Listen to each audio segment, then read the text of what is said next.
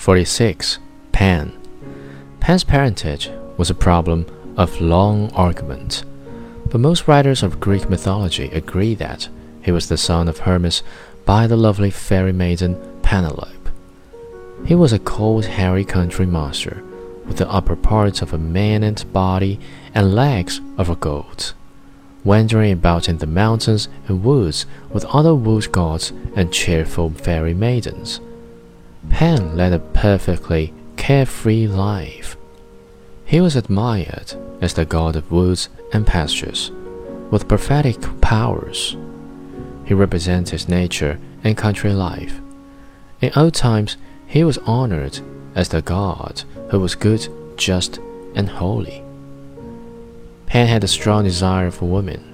At one time, he loved a charming maiden, Syrinx. But to his disappointment, his love was not returned. One day Syrinx left Pan with a fearful step, which lighted Pan's love all the more.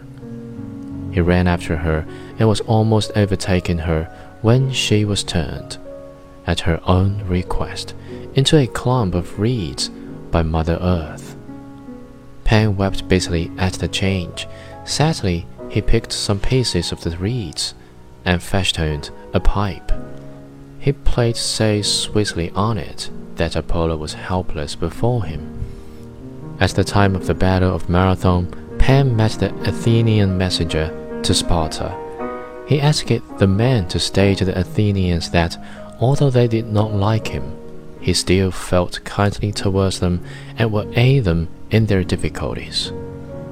When fighting against enemies, went on near Marathon, the Athenians were surprised to see that the Persian soldiers were suddenly seized with a mysterious fear and ran away from the field in disorder.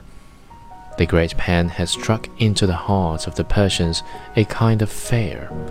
The fear has been ever since known as panic. After the war, the Athenians gracefully dedicated a temple to Pan. The sacrifices and games were held in his honor.